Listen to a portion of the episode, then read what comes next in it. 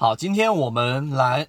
去讲一个上海的一个朋友说的一个所有人都共同面对的一个问题，就是当市场不好的时候，当市场不如我们所想象中的这样的这一种操作的时候，我们会短期内快速的面临着巨大的亏损。这个时候，人的心态就很难进行一个很好的调整。那么这个时候离开市场嘛，又会觉得非常的不甘心；而在市场里面待着，又觉得我各种方法都试过了。打板，然后半路板，然后低吸，然后价值投资，然后技术分析，通通都试过了，最终还是没有办法赚钱。那么这个时候的心态会很纠结。那么今天我们就来说一说，在市场当中，所谓的心态全部都是骗人的，而我们最终要有一个明确的目的啊，所有的交易都要有一个明确的目的，到底是什么呢？我们今天用三分钟来讲这样的一个话题。首先，为什么我说所有的心态都是骗人的？就告诉给你，你可以心态其实可以过作为一个归类啊。我们今天讲的是很实战的操作。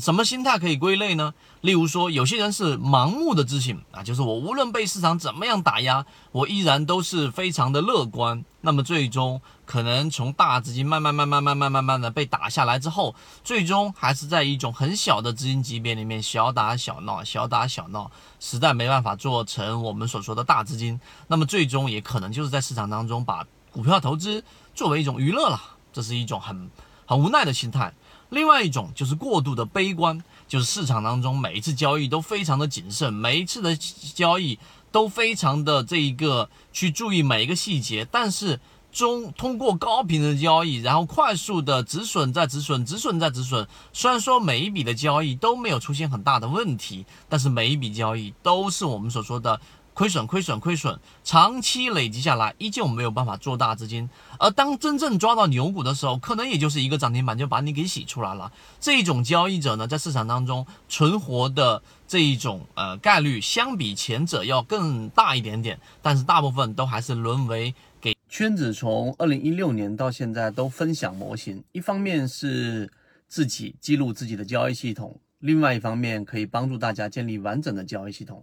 系统进化模型可以一步关注泽西船长公众平台。我们所说的这一种，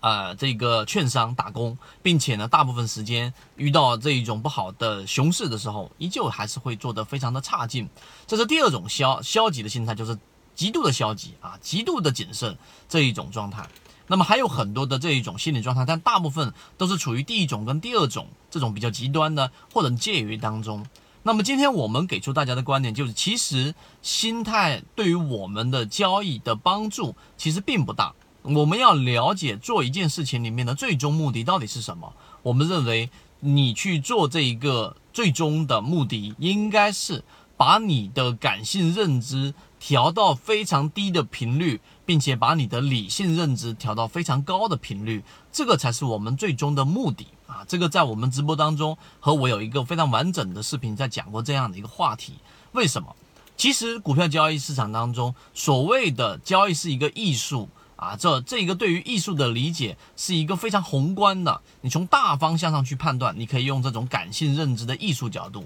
但是回归到我们基本的普通散户，要想把前面的亏损全部都给他去，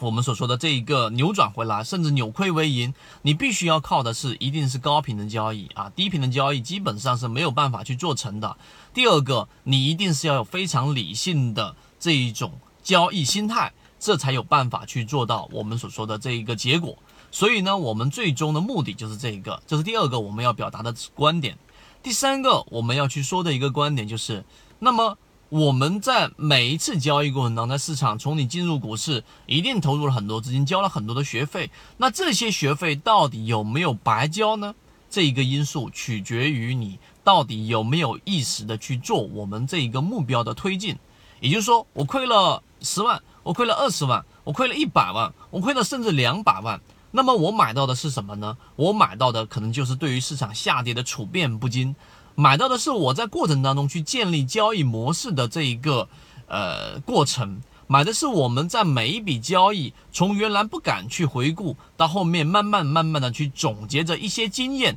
而这些经验最终可以变为我们的实战。例如说破位的时候严格的止损，例如说卖出信号发出的时候严格的出来，例如说当个股已经赚了百分之十的时候，这个时候没有发出卖点也会坚持的持股。这一些看起来好像。不太有这一种具体实操的东西，它往往就是我们投入这么多资金所换来的，别人没有办法感受到的身体的体验体验，而不是感知。所以今天我们三分钟讲完之后啊，其实也是想给所有啊可能现在在亏损的人一个一个明确的方向，或者说一个呃你要去的一个地方的一个啊一个展示，让你知道。我并不是在盲目的在市场里面亏损，你也不需要盲目的悲观，你只要记住啊，在股票市场当中，只要你还活着，你总会有机会能够扭转过来的，这个就是我们给大家的希望。